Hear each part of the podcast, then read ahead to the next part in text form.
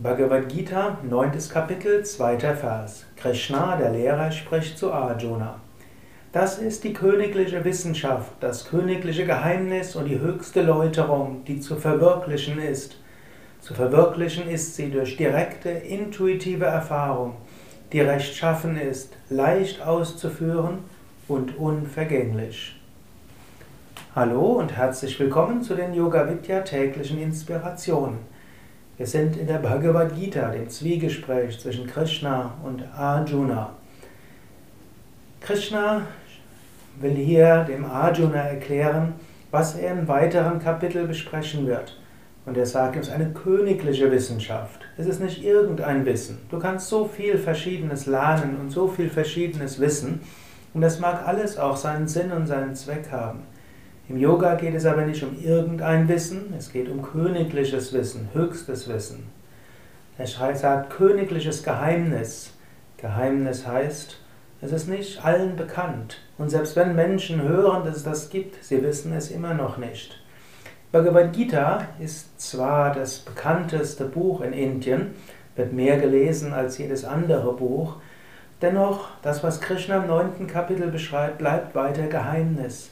Denn es ist nicht ganz so einfach zu verwirklichen, auch wenn Krishna dort sagt, leicht zu, auszuführen. Es ist die höchste Läuterung. Läuterung. Hm, letztlich, wir können an uns selbst arbeiten. Es gilt, die Unreinheiten zu beseitigen. Es gilt, sich zu verbessern. All das hat seinen Sinn. Es ist gut, sich gesund zu ernähren. Es ist gut, gesunde Körperübungen zu machen. Es ist gut, eine reine Sprache zu haben.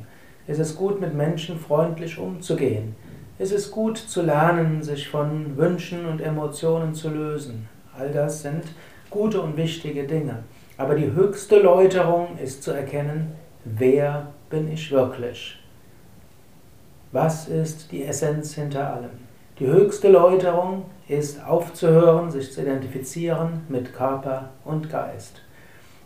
Und er sagt, dieses zu verwirklichen durch direkte, intuitive Erfahrung, zu der höchsten Läuterung zu kommen und damit die Identifikation aufzugeben mit Körperdenken und Persönlichkeit, mit Fühlen, Wollen und Mögen. Dies ist zu erreichen durch direkte, intuitive Erfahrung. Die Erfahrung, Aham Brahmasmi, ich bin eins mit der Weltenseele, ja, ich bin die Weltenseele selbst. Die Erfahrung, Satchit Ananda Swarupoham, meine wahre Natur ist Sein, Wissen und Glückseligkeit. Ich bin nicht beschränkt auf Körper und Denken, ich bin das Unendliche und Ewige. Dies gilt es zu erfahren. Wenn wir diese erfahren, dann haben wir alles erreicht. Er sagt, sie ist rechtschaffen, das heißt tugendhaft, das heißt, sie ist erstrebenswert, sie ist gut. Und sie steht auch in Verbindung mit tugendhaftem Handeln. Spirituelle Erfahrung macht einen nicht verantwortungslos, sondern im Gegenteil. Wenn man sich als eins und verbunden fühlt mit allem, wird man aus der Liebe heraus handeln, man wird freundlich handeln, man wird aus dem Gefühl der Einheit heraus gute Werke tun. Umgekehrt, wenn man tugendhaft ist, wenn man gute Werke tut, anderen hilft und dient, hilft das auch zur Verbindung. Du kannst das heute auch mal machen oder vielleicht morgen, je nachdem, wann du diesen Podcast hörst. Nimm dir vor, etwas Gutes zu tun, jemand anderem zu helfen. Und dann, während du ihm hilfst oder nachdem du ihm geholfen hast, spüre die Verbindung mit ihm oder mit ihr.